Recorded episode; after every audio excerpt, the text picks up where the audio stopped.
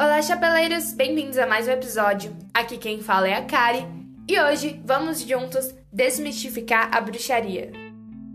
O primeiro tópico que eu quero abordar é a suposta relação entre a bruxaria e um ser maléfico, demoníaco.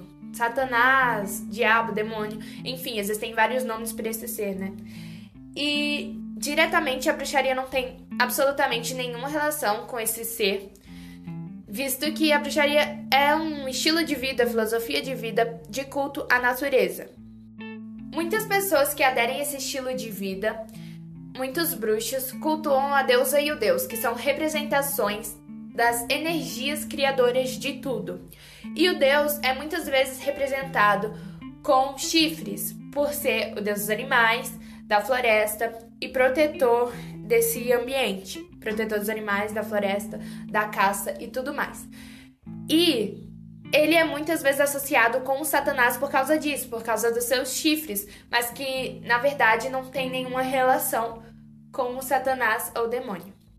E o segundo e último tópico que eu vou falar aqui é sobre acharem que a bruxaria ela é contra o cristianismo ou coisas assim. Então, apesar da história controversa entre a bruxaria, o paganismo e as religiões cristãs, nós não temos absolutamente nada contra essas religiões. Outra coisa é que existe a bruxaria cristã, que é a incorporação de práticas mágicas e desse estudo da magia à crença da pessoa, né? Que no caso seria cristianismo religiões cristãs. E é muito interessante porque a magia, querendo ou não, ela já está presente nessas religiões.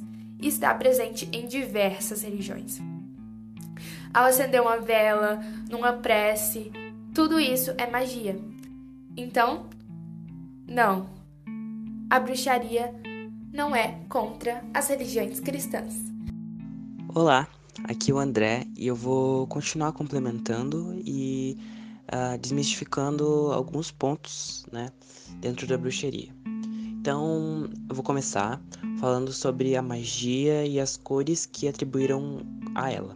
Né? Então, a gente é, tem um, um, contexto onde a magia, é, o que a gente tinha anteriormente explicado nos outros podcasts, era que para é, eu e a Carrie, né, a gente entrou em consenso que a, a magia pra gente é uma ferramenta dentro da bruxaria. Então, a, a gente leva a magia dessa forma. A magia, ela é muito antiga, tá? Essa palavra magia é muito antiga. Então, a gente tem que levar em consideração todo o contexto histórico que essa palavra tem e o que esse arquétipo, né, o arquétipo da magia traz, né? Tipo, a gente fala magia, tá? Que é o que vem, primeiramente. A magia, com o passar do tempo, foi muito relacionado com o bem e com o mal. Então a gente teria uma magia boa e uma magia ruim. Antes de tudo, a gente tem que entender que o bem e o mal são palavras que, dentro da bruxaria, isso é muito importante, é, não vão representar absolutamente nada. Então, nós bruxos, a gente não acredita no bem e no mal. E, e sim, a gente acredita em uma questão de polaridade. Então vai ser é, o negativo e positivo. Tendo isso em mente, a gente tenta olhar para um lado onde atribuir cores à magia com significado de, de bem ou de mal é uma coisa uh, não existente, né, dentro da nossa, nossa filosofia. Uh, a magia pra gente vai ser um ato vibracional, um ato onde você vai é, vibracional e intencional, você vai emitir uma vibração, uma intenção, e ela vai se tornar uma ferramenta, né? Ela vai atuar em campos é, determinado é, campo da sua vida ou enviar uma, uma energia específica, enfim, é muito, muito amplo né? Então a gente tem que pensar que dentro da bruxaria a sombra e a luz elas se complementam. É o yin yang, por exemplo, é, é um símbolo que vai dizer tudo. O equilíbrio dentro da bruxaria é a palavra equilíbrio.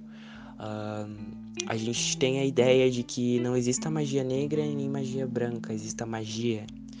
Uh, a vibração intencional da pessoa vai depender. Ela vai pender entre o positivo e negativo.